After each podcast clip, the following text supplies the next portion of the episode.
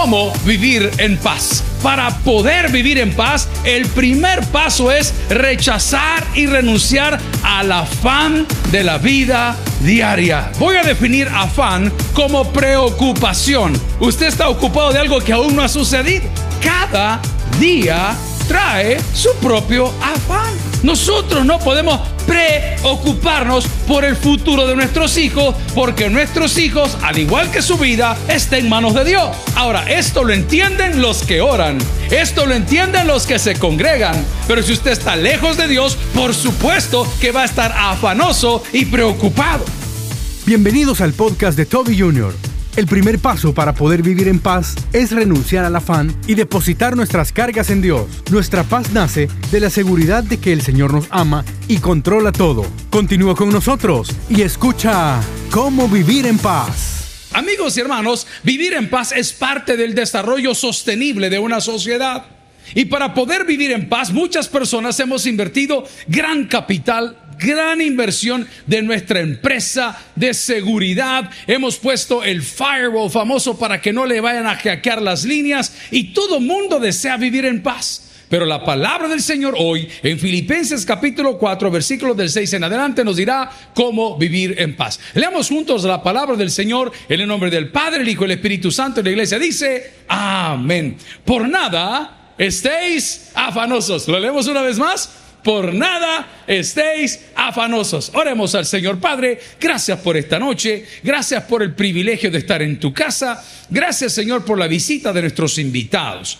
Queremos agradecer también tu gracia y tu misericordia a través de nuestro Señor Jesucristo y suplicar que tu Espíritu Santo nos acompañe y sacuda de nosotros hoy todo aquello que no nos deja vivir en paz. Te lo suplicamos en el nombre del Padre, el Hijo el Espíritu Santo. Y la iglesia dice, amén. Pueden sentarse amigos y hermanos. ¿Cuántos tenemos dificultades en la vida? Amén. Yo creo que no nos estamos entendiendo. Vuelvo a preguntar, ¿cuántos tenemos dificultades en la vida? Amén. Pues quiero contarle que Filipenses, escrita según la misma Biblia por el apóstol Pablo, estaba describiendo las dificultades que él tenía cuando quería servir a Cristo. Oiga, las dificultades que él tenía cuando quería servir a Cristo. Esto significa que si eso le sucedió al autor de esta epístola, misivo carta, nos puede suceder a nosotros también. Pareciera que cada vez que queremos enderezar el barco, las cosas se complican. Pareciera que cada vez que comenzamos en algún ministerio, las cosas se complican. Pareciera que cada vez que comenzamos a participar en nuestros pactos con Dios o en las ofrendas o en los diezmos, las finanzas se complican. Y quiero explicarse de la manera más básica o más fácil. El único interesado en que usted pierda su fe en Dios es el acérrimo enemigo suyo, Satanás. Él todo lo que quiere hacer es que usted quite su mirada de la meta perfecta que es Cristo. Entonces este hombre que ha sufrido por servir a Cristo aún encarcelamiento, nos escribe y nos dice, miren señores, para poder vivir en paz, el primer paso es rechazar y renunciar al afán de la vida diaria. Dígalo conmigo, el paso número uno es renunciar al afán de la vida diaria. Voy a definir afán como preocupación. Preocupación preocupación. La preocupación. Usted está ocupado de algo que aún no ha sucedido. Hay personas que esta noche se van a comer 14 pupusas y no se van a preocupar por la falda del trabajo hasta mañana en la mañana. Pero hay otras personas que no se la van a comer porque puede ser que mañana en la mañana no le quede la falda. ¿Se entiende la ilustración? Cada día trae su propio afán. Nosotros no podemos preocuparnos por el futuro de nuestros hijos porque nuestros hijos, al igual que su vida, está en manos de Dios. Ahora, esto lo entienden los que oran, esto lo entienden los que se congregan, esto lo entienden los que leen la palabra. Pero si usted está lejos de Dios, por supuesto que va a estar afanoso y preocupado. Amigos y hermanos, no hay poder más grande sobre cualquier problema que el poder de la oración. La oración activa su fe. Y donde hay fe, Dios se manifiesta. Dígalo conmigo, donde hay fe, Dios se manifiesta. Si le va a dar ese aplauso al Señor, déselo de corazón. Entonces yo tengo que entender que mi labor como cristiano, como creyente, es renunciar, número uno, al afán. Hace poco me preguntó uno de mis hijos, ¿a dónde te ves tú ya retirado? Yo le contesté, en el infierno. Allí, si el pastor también predicó, el hermano Toby en el infierno, el hermano Toby está en el cielo. ¿Y a dónde se ve usted? Pues? ¿Y cuál es su preocupación? Dios cuida de mí bajo la sombra de sus alas. Dios cuida de mí. Claro, pero primero hay que amar su casa. No esté afanoso. Entonces el bicho me preguntaba, ¿y dónde te ves retirado? ¿Te gustaría vivir aquí? ¿Te gustaría vivir más adentro de la casa? ¿A dónde te gustaría vivir? Y la verdad que no supe qué contestarle. Pero fui claro, le dije, lejos de tu nana. Está bien, amén, sí, porque hay que ser honesto, hermanos. Usted está haciendo planes cuando nosotros nos retiremos y el Señor se muere porque usted es el arque, ¿me entiende? Pero usted no le agarra la onda. No se afane. Voy a poner otro ejemplo. No te afanes por hacerte rico. No te afanes. Hay personas que están preocupadas por el título y no por el conocimiento. Hay personas que quieren el cartón, pero no quieren el proceso ni la experiencia. Amigos y hermanos, cuando usted ama las cosas sencillas, Dios se encarga de las cosas complicadas. Dígalo conmigo. Cuando yo amo las cosas sencillas, Dios se encarga de las cosas complicadas. Cosas complicadas hay en toda empresa. Esta semana a través de la ayuda que tenemos acá, que es excelente, en todas las áreas, en misiones, en topografía, los ingenieros, los legales. Estamos tratando de dilucidar un pleito bien raro y bien curioso de esta institución. Hay un terreno por allá por el lado de Hilo Vasco que tiene 17 años de haber sido comprado por su iglesia y de repente apareció otra persona con otra escritura y dijo, la mitad de todo esto es nuestro y rompieron una puerta y metieron electricidad y, e irrumpieron el CDI, el Centro de Desarrollo Infantil, tiene 65 niños, no podemos tener los niños ahí, no podemos celebrar los cultos ahí, no podemos ocupar los baños, no podemos ocupar nada. Y digo, ¿y qué vamos a hacer? Pues? ¿Y qué vamos a hacer? Pues? A mí me encanta recordar a mi papá cuando le daban esos casos. Vamos a la guerra, decía el patrón. Vamos a la guerra. Pero ¿cómo vamos a la guerra? ¿A pelear con ellos? No, hermano. Ir a la guerra es hacer lo que Dios te encomendó hacer. No te preocupes. Tu oracioncita de la mañana, tu oracioncita del mediodía, tu oracioncita de la noche y en una de esas madrugadas Dios toca el corazón de alguien y la cosa se resuelve. El juez que va a ver tu caso mañana ya había predeterminado en su mente que te iba a pegar una gran fregada, pero amaneció de buenas. Hasta corbata rosada se puso para el juzgado. mimosa llegó al juzgado. Y de repente te suelta. ¿Y por qué te suelta? Porque mayor es el que esté en nosotros que el que esté en el mundo. Deja de vivir afanoso. ¿Quieres ser feliz? No se afane, hermano. Pastor, dicen que viene una debacle. Hoy esta tarde un buen amigo que es abogado, que siempre me manda solo malas noticias y malos memes, y después que me lo manda tarde. Ya los memes ya pasaron hasta de moda y me manda una, un, avión así que ven picada de una caricatura que le han hecho al problema del Bitcoin. Dice Happy Birthday y siguen picada. Hermano, si vos no tenés ni para una bolsa de fresco, ¿y, y, qué te afana? ¿Y cuál es la complicación? ¿Se acuerda que nuestro pastor general decía, usted afligido por el precio de la gasolina y ni carro tiene, decía el pastor? ¿Ah? y, eh, mire, la carne está bien cara, si ni dientes tiene para masticar. ¿Y a usted qué le aflige? Si usted mamazo le dan de cena. Deje de vivir afanoso. Voy a llevarlo al hogar suyo porque tal vez al igual que el mío tiene hijos mayores o menores. Todo bicho malcriado va a topar. Y que no han leído esa porción de la palabra sobre la parábola del hijo pródigo. Lo único que va a volver sin pisto. Va a volver golpeado, bien maniado. Con suerte, si es niña, no va a traer un hijo, qué lindo que lo traiga, pues ya un nieto a la casa, qué bueno. Pero nadie se puede revelar a la autoridad de Dios y triunfar. Dígalo conmigo, nadie se puede revelar a la autoridad. No se puede, hermano. ¿Quiere que se lo pruebe? Y el gran faraón de Egipto. Pues. Y no era el papá postizo de Moisés, pues, y no lo había creado él, pues. Y no había sido en su reino, pues. Y no era su familiar. Pues. No solo ponga la relación, vea. En el tiempo no lo sé, pero póngalo en la relación. Si él fue creado en esa cultura, con esa gente, lo conocían.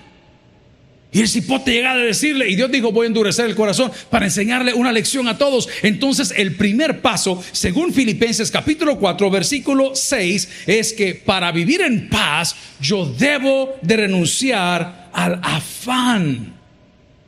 Deje que Dios haga. Dígalo conmigo, deje que Dios haga. Usted haga lo mejor, hermano. Y es lo mejor. Yo el domingo estaba, los hermanos aquí venden una comida muy rica, hermano, de verdad. Los del kibbutz se mandan con, la comida que hacen. Entonces ya era un poco tarde y le digo a la señorita, ay, ¿qué le sobró? Ah, me dijo, pastor, tenemos, creo que costillas, algo así. Eh, mire, le digo, lo que le haya sobrado, mándemelo y mándemelo con ensalada fresca de la que están vendiendo aquí en la cafetería. Y me mandan la cajita, ¿verdad? Y cuando abro la cajita, y por cierto puse el desayuno del domingo, no había ensalada, habían como cuatro limones. y, le habla al encargado de la, cafetería, mira, Daniel, ¿y, qué pasó? No, pastor, disculpe, no, no, yo, no quiero que te disculpes, te estoy preguntando que qué pasó. Pero como no estaba, no sabía. ¿Eh? Entonces de repente vienen y, y digo, fíjate que yo pedí una ensalada y la señora me mandó un pepino, un tomate y cuatro limones partidos. A ver, cara, ¿de qué me vio? De muerte. Haceme un favor, le dije, decirle a la vieja que lo venga a comer ella. Pues si como ella me lo quiere a mí que lo arte ella, no me lo voy a mí porque me lo voy a hartar yo. Que le ah, que le quede así, ¿ve? No, que mire, que, que no, que no, que no vuelva. Hermano, usted tranquilo, solo haga lo mejor. Entonces el lunes le dije, ¿dónde está la señora? Está de día libre. Dijo, ay, se salvó del juicio del dictador, dije yo. ¿ven? Y el martes, ¿dónde está la señora? Ya llegó la señora. Hola, pastor. ¿Y qué pasó, doña? Le digo, fíjese que el domingo le pedí, ¿usted hizo la ensalada? Sí, pastor, yo le... Porque me imagino que la de ella llevaba hasta ah, anchoas. ¿Ah? Porque las de la cocina y son, ¿vea? para uno no hay, pero ella sí han raspado todo lo que han hartado. Pues voy al punto. Hermanita linda, le digo, fíjese que yo no le quiero reclamar, solo quiero que nos pongamos de acuerdo. Porque yo le pedí una ensalada. Y si yo le pedí una ensalada siendo el gerente general de la cafetería, no me quiero imaginar lo que le sirve a mis clientes. No me puedo imaginar el producto que usted le sirve. Le pido un favor, hermano. Hágalo mejor. No me preocupe. ¿Y a usted la ensalada cómo le gusta? Me dijo. A preguntas de la NASA. Yo le quería contestar con la misma amabilidad como la que usted se harta todos los días de gratis. Así igualito.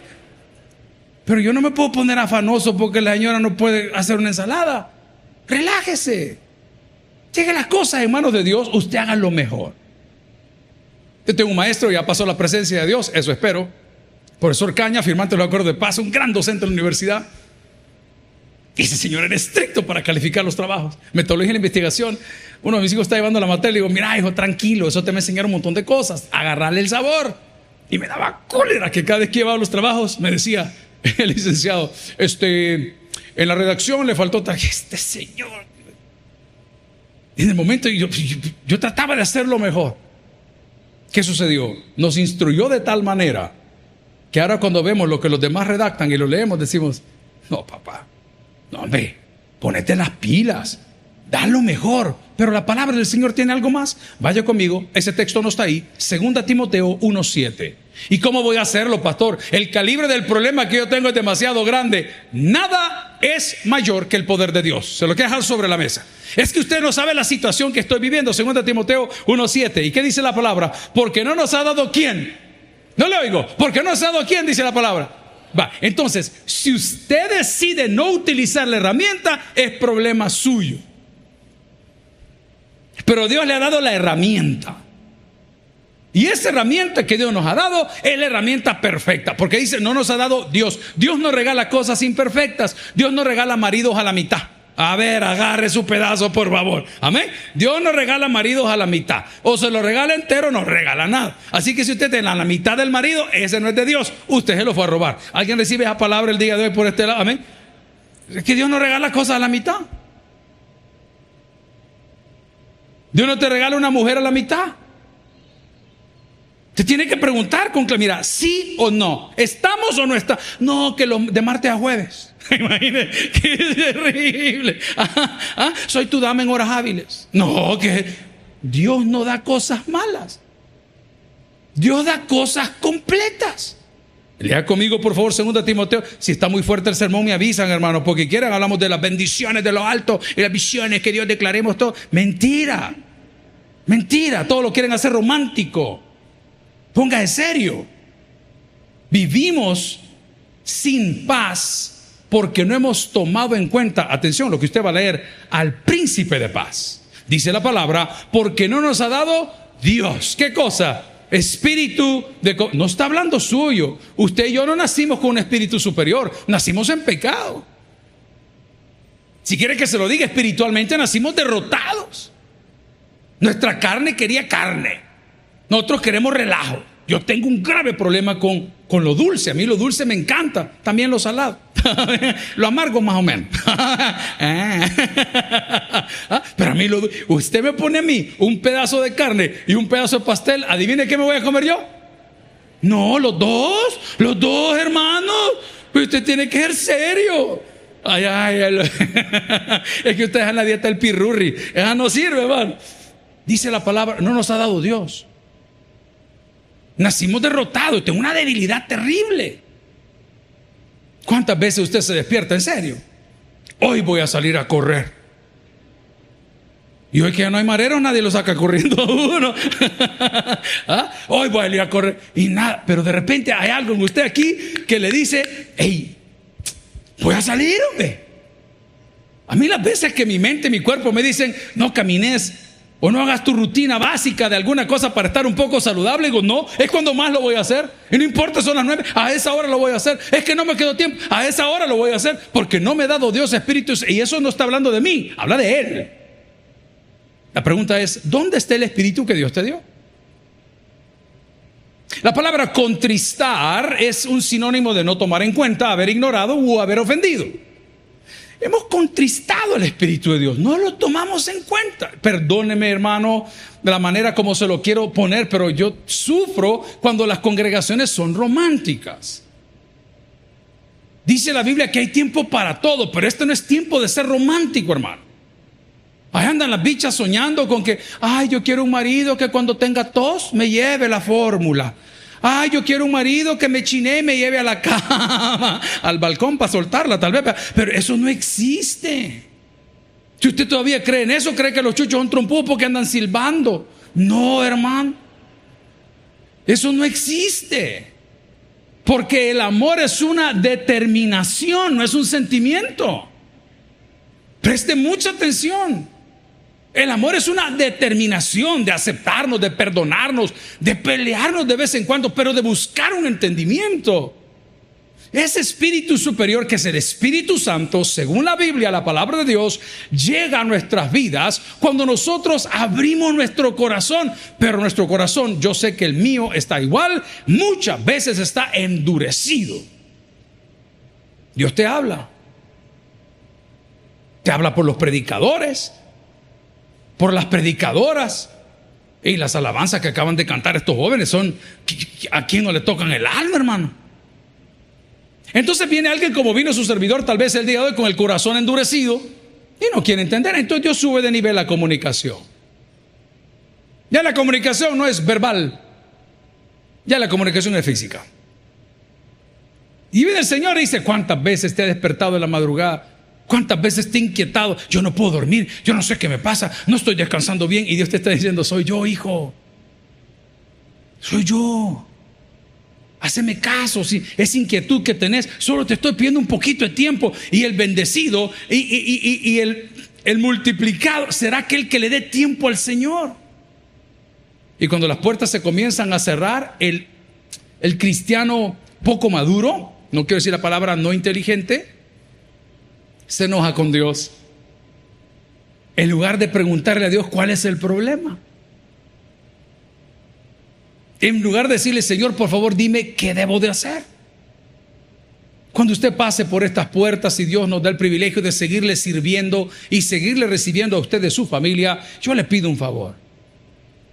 Tan pronto pase por esa puerta, dígale, Señor, este día, esta noche, esta mañana, háblame al corazón. No importa, que un día con un hermano, una servidor, el pastor, el predicador, el de la música. No importa, Señor, háblame al corazón. La Biblia dice que su palabra no regresa vacía. Vuelva conmigo a 2 Timoteo capítulo 1 versículo 7 y dice la palabra, porque no nos ha dado Dios espíritu de cobardía, sino de poder. Diga conmigo, sino de qué? Poder, dunamis, poder. Poder es determinación, poder. Mire, al principio es difícil, hombre, pero cuando usted va viendo los cambios, usted se va agradando y, va, y va echándole más ganas. Usted tiene poder, usted tiene autoridad, no usted, Dios en usted. Ayer nos tocó pasar un río en el microbús de la iglesia, no había que, que pagar un río. Y los nueve que van en el micro, mira, si ahorita viene la repunta, este volado va a salir al otro lado. Y está lloviendo porque usted no sabe cuándo la repunta viene. Se de repente viene cuando usted no sabe. Y el microbús es de 12, 15 pasajeros.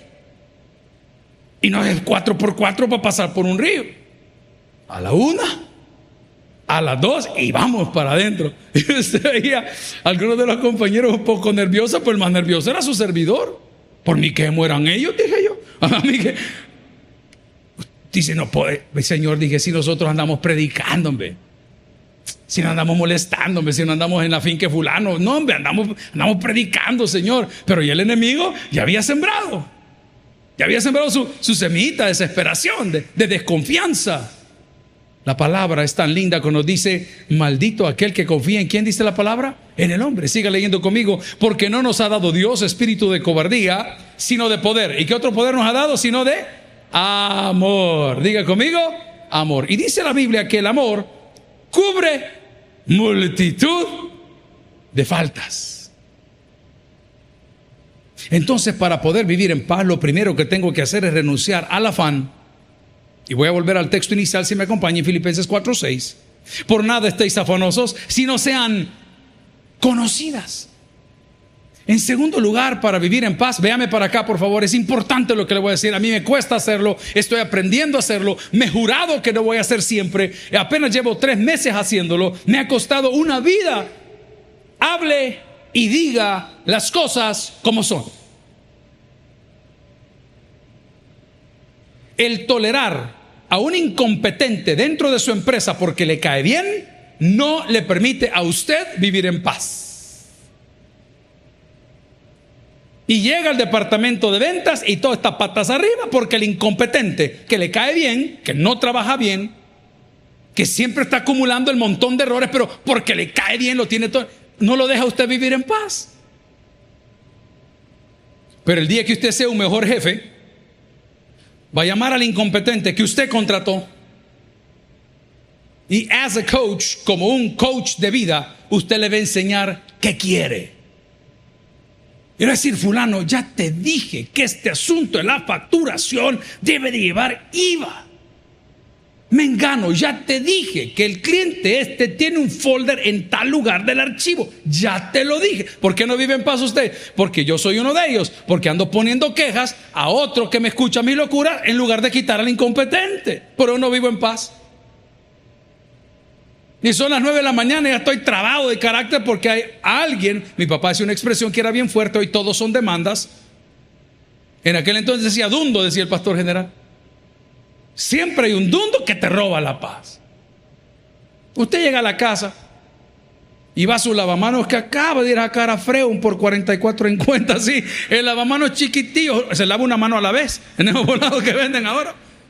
Son económicos. Y ni hablar de los inodoros, tiene que ir una a la vez, usted ya sabrá, ahí ocupe su imaginación. Y de repente va viendo el lavamanos rayado de arriba abajo, reventado. ¿Y aquí qué pasó? Ah, dije el que le ayuda en la casa, que fíjate que yo vi que tenía una mancha y le, le pasé lija mil. Hijo, si lo acabo de comprar y el combo es navideño, estamos en septiembre. y lo voy a pagar hasta el otro. Entonces usted viene y se ve enojado. seamos honestos, los hombres que están. ¿Con quién nos enojamos nosotros? Con la mujer. ¿Y la mujer qué tiene que ver usted? Sin incompetente, no es la mujer, es la prima. Pero, ¿Quién es la La otra señora o el señor que trabaja. ¿Por qué usted enoja porque quiere? Se enoja porque quiere. Porque quiere tener al incompetente que le cae bien en un puesto que el incompetente no domina. Alguien está recibiendo palabras el día de hoy. Porque yo lo que quiero es que usted viva feliz. Y no diga, la vida que a mí me ha tocado. No, la vida no lo tocó. La vida no lo tocó a usted. Usted escogió la vida que tiene. Entonces la palabra del Señor me dice, si va conmigo, por favor, en Juan 16, 33, quiero ponerle un poco de refuerzo, andamiaje a lo que estamos diciendo, y dice la palabra, estas cosas os he hablado, atención, aquí hay una clave maravillosa, estas cosas os he hablado para que en mí tengáis paz. Ahí es una clave terrible. El andamiaje, la cuña que tiene que ver una vida llena de paz, siempre está relacionada con Jesucristo. Siempre. Ya está demasiado triado que le venga a decir yo y separado a mí nada. Puede ser, está ligada a Cristo.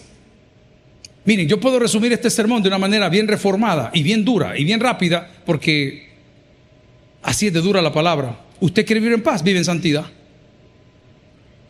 Ahí está el resumen de todo lo que estoy tratando de decir en 20, 40 minutos. Usted comienza a vivir en santidad, usted va a vivir en paz, hermano. Porque dice la palabra que si yo estoy en paz para con Dios, Dios hará que mis enemigos estén en paz para conmigo. Entonces resumamos la lección. Definamos qué es santidad. Apartado, hermano. Apartado. No de la gente, no. Esos cristianos ya pasaron de moda. Era la fiesta de la empresa el 24 y lo ridículo, nosotros no vamos, pero te llevas la canasta con la gran pata de elefante para la casa. ¿Ah? Ah, y sí te la llevas, vea. Pero nosotros no. Hoy le estaba diciendo hermana Patti, va a tener una cena, ¿es verdad? Una cena bailable. ¿ah? De reggaetón del sucio. ¿Ah? Para los bichos de, del colegio. ¿Qué promoción es, hermana? La Apocalipsis. la última. la número 26. Esto le digo, hermana Patti, mira, le digo, mis hijos ya pasaron por ahí, algunos de ustedes ya pasaron por ahí. Y la fiesta del colegio era como, no sé, ¿cómo son las fiestas cristianas? Ustedes no sean hipócritas, dígame. Son aburridas, hombre. Son aburridas. Pareciera que los del mundo se gozan más que nosotros. Pareciera que ellos sí pueden andar relinchando de y nosotros tenemos que estar sentados. Perdón. ¿Sí o no? Estamos en la. ¿Es cierto o no es cierto? Si yo he ido como subdirector del colegio a verla, era aburrido. Le dije a la hermana Pati, mira, nuestra cena de este año va a estar tan radical que las cosas y actividades que vamos a hacer dentro del parámetro cristiano van a ser más mejor. ¿Está bien, hermano? ¿Ah? Al regresar, ITR más mejor. Ver, esto no tiene noticia. Pero vamos al punto dice la palabra del Señor en Juan capítulo 16, versículo 33. Estas cosas os he hablado para que mí tengáis paz. El andamiaje, la cuña, es Cristo. Cuando Cristo está en su vida, qué fuerte lo que le voy a decir, aún en el velorio, usted la pasa bien. Preste atención. Aún en el hospital, cuando las cosas se ponen graves, cuando el médico le dice, mira fulano, tenemos este problema, usted está confiando que las promesas de Dios son mayores que las noticias del mundo. Son fuertes. Pero cuando tú decides vivir en santidad, que no es un requisito mío, ¿qué diera yo? Lo dice la Biblia. Y lo dijo Dios. Dios dijo, sed santos porque yo soy, ¿qué dice? Yo no puedo vivir en paz con un pie en la iglesia y un pie en el mundo. No puedo tener la capacidad de renunciar al afán. ¿Qué va a pasar? Porque tengo mis ojos en el mercado y no en Cristo. Pero cuando tú encomiendas tu negocio a Cristo, las cosas comienzan a fluir solas. Y no dije que los milagros se dan solos. Tú vas a dar lo mejor, como hablé hace un poco de la excelencia, y luego el Señor te va a comenzar a mandar clientes. Y clientes, y clientes, y clientes. Y de repente te das cuenta que tu empresa comenzó a crecer. Ayer por la tarde, después de salir de la prédica de la granja, un empresario de la iglesia nos invitó a su negocio que cumplía 36 meses. Voy a prometerles que si Dios nos da vida, uno de estos miércoles lo voy a invitar a que venga a dar aquí su testimonio. Él era repartidor de pizzas en Pizza.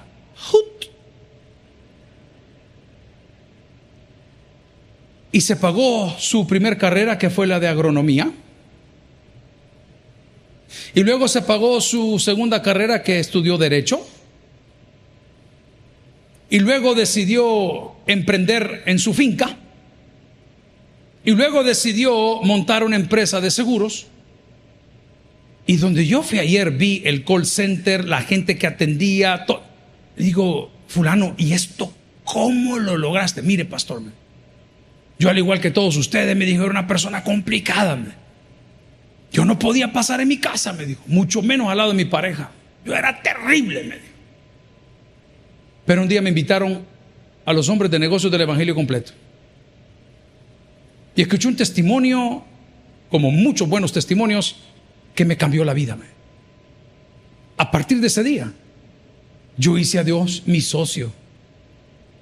Y desde el día que hice a Dios mi socio, las cosas han crecido a la dimensión que tenemos. Si usted está en Guatemala, en Honduras, en Costa Rica, en Nicaragua, en El Salvador y se le pincha una llanta, usted marca a ese seguro y en algún lugar de un gran país se olvidaron construir de un candú, los que han oído buena música, un lugar donde ilumina el sol, ahí le va a llegar a cambiar la llanta.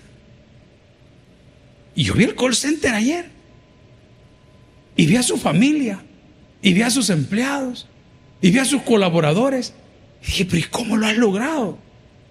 Amigo, cuando usted hace lo posible, Dios hace lo imposible. Lo voy a poner en perspectiva. La Biblia dice, no paguéis a nadie mal por mal. a eso se refiere. Que le van a estar mencionando de todo y golpear. Usted no haga lo mismo. Esta semana celebramos con otro buen amigo nos conocimos haciendo un poco de ejercicio hace cuántos años, no sé, cuatro, cinco, siete años.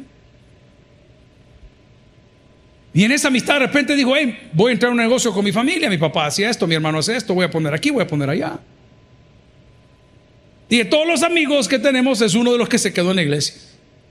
Y los domingos lo veo con su esposa, los miércoles así, y ahí vamos caminando. De repente, el día de lunes creo que fue, me manda una publicación, hey, mi amigo, para gloria a Dios, dentro de la corredora de seguros, que es una bien fuerte, el número uno de toda la cartera y compite con gente grande, era él. Yo doy su testimonio, yo lo veo, lo conozco. Si permanecéis en mí y mis palabras permanecen en vosotros. Tormentas, tormentas han habido. Discusiones, discusiones van a haber. Accidentes, accidentes siempre suceden pero Dios está detrás de cada uno de sus hijos. Finalmente, la palabra, si me acompaña, en Juan 14, 27, dice la palabra, la paz os dejo, mi paz os doy. Yo no os la doy como el mundo os la da. No se turbe vuestro corazón, ni tenga miedo. Amén. ¿Cuánto vale tener un carro blindado usted? Estaba con un buen amigo, es cristiano él. Y de repente vi que vino de visita por acá una gran camionetona. Qué lindo tu carro. Le digo, así me dijo. Acabo de comprar, me dijo, eh, blindaje nivel 5. Y vos para que andás en carro blindado. Si ni tu mujer te quiere secuestrar, imagínate quién te va a querer llevar a vos, feo. No, me dijo, las cosas en el país están serias. Decía mi pastor general y fundador de esta Sumareves iglesia y su pastor, no hay nada más rico que sentarse en la cuneta de la colonia y comer cinco pesos de yuca, hermano. Usted está pidiendo que lo asalten para hacer porque no tiene nada que dar. No tengo nada para ofrecer, nada. El día de hoy tampoco tienes nada en tu contra. Porque todas tus faltas y todas tus cosas que habían sucedido por Cristo en la cruz fueron perdonados. No tienes por qué vivir en temor. ¿Y si me muero mañana? ¿Y si tengo un accidente? ¿Y si mi corazón me falla? ¿Y si mañana no hay trabajo? Vea para los cielos. Porque su bendición viene de lo alto. Dios no da la paz como el mundo nos la da. Por eso dice, no se turbe vuestro corazón, ni tenga miedo. Entonces, para vivir en paz, vamos a aterrizar rápido, renuncia al afán y a la ansiedad, hable las cosas claras. Ya no ande tapando que fulano dice, llámelo, siéntelo por nombre y apellido. Y la última, número tres, Cuéntele a Dios sus cuitas. El Dios es el doctor de doctores. Usted se sienta con un médico y el médico le dice, descríbame qué siente. Mire, doctor, es un dolor abdominal que no siempre lo tengo. El problema es que ese dolor abdominal de repente se me pasa una pierna y luego la planta de los pies siento como que me hormiguea. Ay, el doctor está tomando nota. Ya el doctor le va a decir, serán problemas de circulación o serán problemas de... A saber. Pero con el médico, con el médico se habla claro. Y con el médico de médicos se habla claro y con confianza. La palabra del Señor en esta noche nos insta, gloria a Cristo, y nos dice una vez más, por nada estéis afanosos, si no sean conocidas vuestras peticiones delante de Dios en toda oración y ruego con acción de gracias. Y la paz de Dios, atención, que sobrepasa todo entendimiento. Aquí viene la garantía, guardará vuestros corazones y vuestros pensamientos con el anclaje en Cristo Jesús. Fuera de Él, no hay garantías. Fuera de su cobertura no hay garantías. Pero en su presencia, en su presencia hay abundancia de paz. El día de hoy, si quieres vivir en paz, renuncia al afán, habla claras las cosas y cuéntale a Dios qué es lo que te duele. El que tiene oídos para el que oiga, vamos a orar. Gloria al Señor. Si el mensaje ha impactado tu vida, puedes visitar www.tabernaculo.net y sigamos aprendiendo más de las enseñanzas del pastor Toby Jr. También puedes buscarlo en las redes sociales, Twitter, Toby Jr. Taber, Instagram, Toby.Jr., Facebook, Toby Jr. y en YouTube, Toby Jr. TV. No te pierdas nuestro siguiente podcast.